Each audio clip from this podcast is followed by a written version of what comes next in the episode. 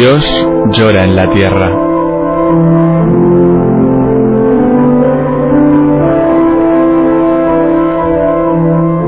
Un libro en el que Berenfried van Straten, el padre tocino, fundador de Ayuda a la Iglesia Necesitada, recoge su experiencia cara a cara con el dolor, la miseria, el hambre y la opresión a lo largo de toda la geografía del planeta. Dios llora en la tierra, en el montaje y la narración de Roberto Jiménez Silva.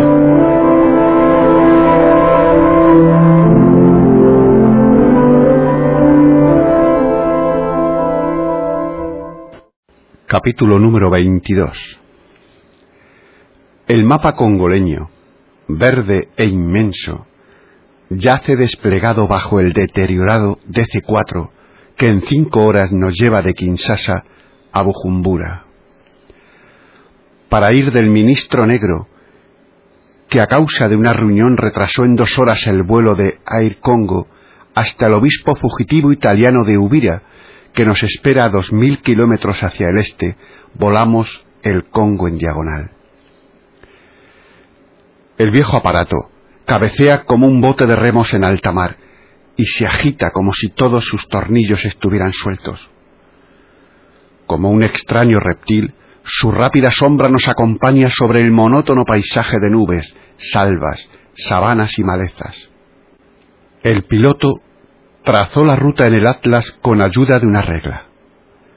A intervalos de cien o doscientos kilómetros sobrevolamos un par de campos cuidadosamente robados a la selva, con un conjunto de chozas pegadas al suelo como tortas de arena. La mano titubeante de un niño ha dibujado un sendero rojo que entre zigzagueos va a perderse en la selva. ¿Quién se interesa ya por este infierno verde? Pero en el subsuelo existen tesoros ocultos que estimulan la codicia. Bujumbura es la capital de la República Burundi. Tras las formalidades aduaneras, reanudamos el vuelo en un aparato más pequeño hacia Ruanda, que cerca de Sangungu dispone del único aeropuerto con una vía libre de acceso hacia Kibu. Todas las demás carreteras de esta provincia han sido cortadas por los rebeldes. Mientras almorzamos en casa del obispo fugitivo de Ubira, en cuyos ojos se refleja todavía el horror de los acontecimientos que ha vivido, hablamos de su ciudad natal, Pistoia, en donde no hace mucho ha predicado y hecho colectas, y de las necesidades de su devastada diócesis. Cuando los Simbas pasaron por Kibu, incendiando y matando, cincuenta mil personas pudieron salvarse huyendo hacia Burundi. Escaparon al destino de los cristianos de Ubira, que consiguieron huir y cuyos cadáveres, horriblemente mutilados, están impresos indeleblemente en la memoria del obispo he visto solo las fotografías y me asombra el hecho de que sean relativamente pocos los testigos presenciales que tras sobrevivir este acontecimiento salvaje han perdido la razón. Una vez que los simbas se han atrincherado en las montañas, los fugitivos regresan lentamente a sus campos baldíos y a sus chozas destruidas. El hambre les ha obligado a comerse las simientes, así que este año no habrá cosecha. El obispo nos muestra artículos de periódicos en los que se habla de las necesidades de esta gente. La muerte acecha tras los platanares. Los chiquillos carecen de leche. Falta la sal. No hay aceite de palmera tienen lugar escenas dolorosas. La agencia de prensa Día informa que los hambrientos abren las tumbas de los asesinados y se alimentan con los restos de cadáveres. Son de temer epidemias. No hay medicinas ni médicos. mi relato se hace pesado y monótono, aunque la indigencia tenga varias dimensiones. Ahora viene una historia distinta que me relató una monja misionera.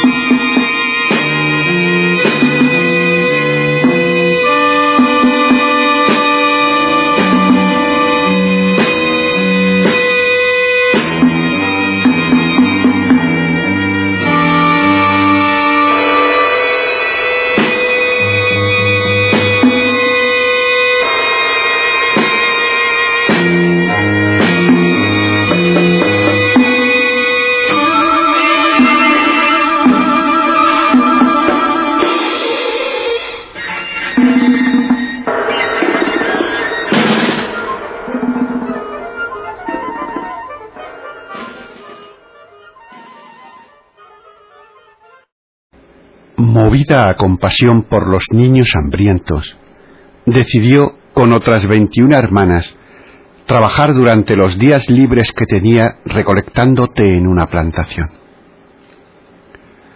Con el dinero podían comprar pescado y repartirlo a los hambrientos.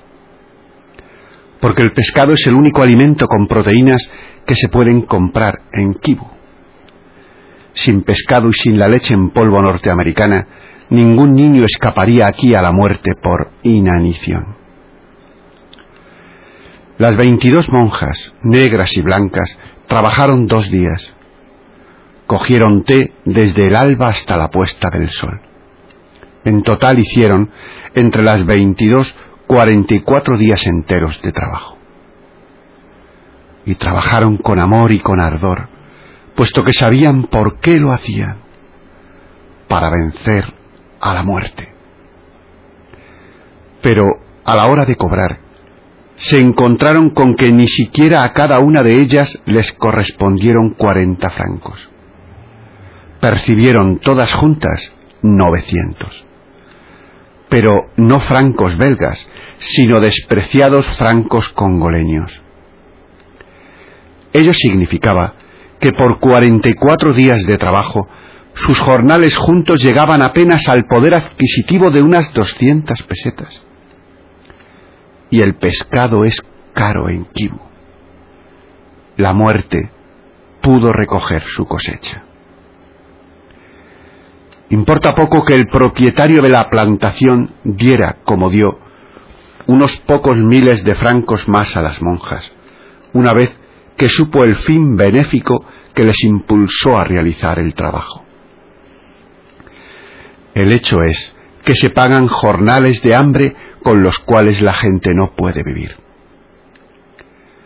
Por otra parte, me han asegurado que el té se vende en el extranjero a 250.000 francos congoleños por cada tonelada, y el té sale del país sin pagar aduana. Lo mismo acontece con la quinina. Esto es un fraude a gran escala. Aquí se ha perdido todo sentido de la proporción. El té se exporta a 250 francos el kilo. De ello, hay que descontar 20 francos que se dan bajo cuerda a la aduana. El resto, o sea, 230 francos, va al dueño de la plantación.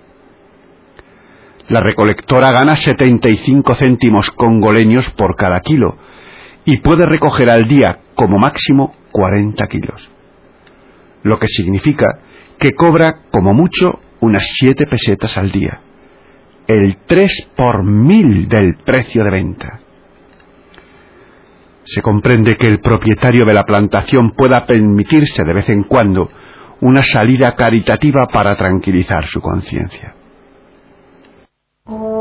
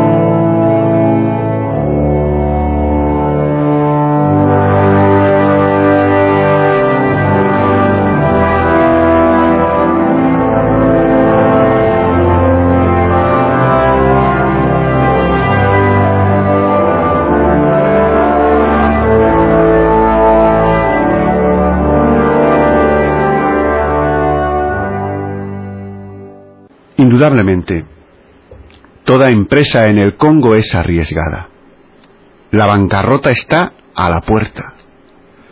Los blancos que durante años han trabajado aquí, y no solo en provecho propio, han sufrido mucho y han perdido mucho. No pocos de ellos están amargados. Es fácil comprender que como serenos hombres de negocios quieran salvar los capitales que invirtieron antes del desastre. Pero esto no les da derecho a cometer injusticias. Lo que está ocurriendo es un crimen que clama venganza al cielo y que en ningún caso puede justificarse. A los negros inermes, nacidos en este país y que con el sudor de su frente ganan millones para los extranjeros, a través de una monstruosa confabulación de explotadores blancos y de autoridades congoleñas corrompidas, se les quita la posibilidad de alimentar y de mantener a sus propios hijos. Esto se llama y es explotación de seres humanos. Aquí se está asesinando a un pueblo,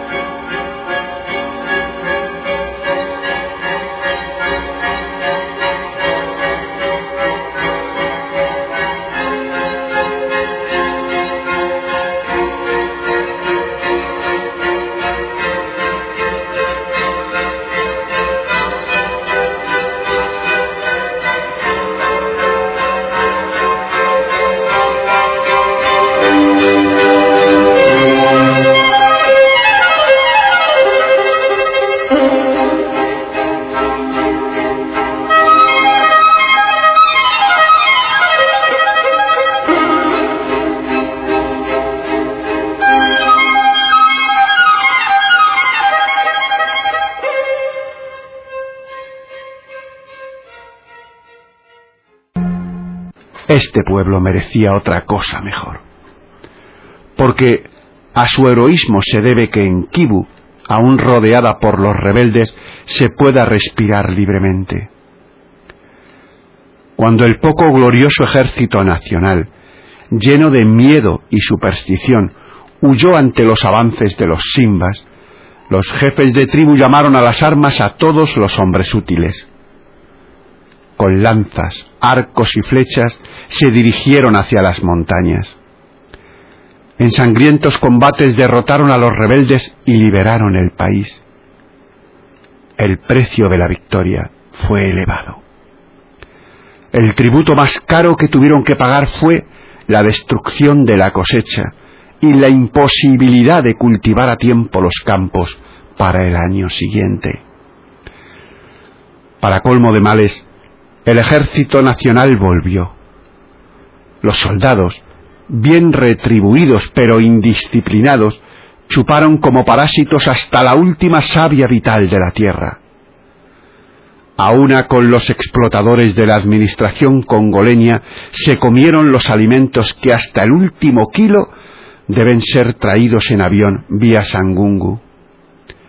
De este modo, dañan al pueblo extenuado, que con sus últimas reservas pierde también el deseo de vivir, su valor y la fuerza para resistir. A causa de este sistema, que desde el día de la independencia se ha aplicado en casi todo el Congo ex-belga, se creó un clima de decepción que provocó en gran medida la revuelta de los simbas y que contiene en sí los gérmenes de nuevos desórdenes. No tiene, pues, nada de extraño que el joven Moami, Muesa III, a quien he visitado en Walungu, sea pesimista por lo que se refiere al futuro. Duda que sea posible llamar por segunda vez a su pueblo a luchar contra los simbas, que al otro lado de las montañas se adiestran en el uso de nuevas armas, armas que vienen de China. El gobierno cierra ante ello los ojos. Aquí, el que tiene el poder en sus manos se aprovecha hasta que puede. No puede pensar en mañana. Así sucedió que en la recepción del presidente del Consejo de Ministros en Bukavu se celebró un banquete para 500 invitados. Costó un millón de pesetas. Pero al mismo tiempo, en el mercado de Bukavu, el aceite se vendía por cucharadas y el arroz por vasos, dado que las reservas estaban agotadas. Por un kilo de arroz había que pagar el equivalente de dos días de jornal. Este pobre pueblo ha caído en víctima de una utopía de la independencia. Privado de todos los amigos, ha sido traicionado no solo por los extranjeros, sino también por sus propios jefes. Pasivo y abandonado, se encuentra en manos de un conflicto de intereses en el que cuentan los intereses de todos menos los suyos. La Iglesia, llamada a ser madre de los pobres, es su último refugio. Por ello, en este atormentado país del hambre, la Iglesia debe alzar su voz. Si calla, habrá perdido la confianza de los pisoteados y traicionará su vocación.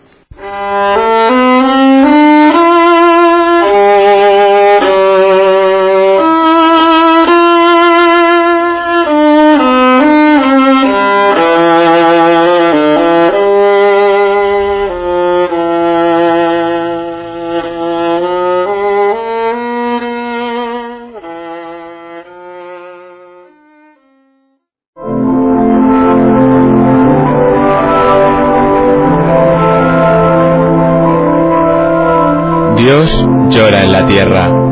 En el montaje y la narración de Roberto Jiménez Silva. Dios llora en la tierra. Si has escuchado estas palabras, no te quedes indiferente. ¿Hay algo que puedas hacer?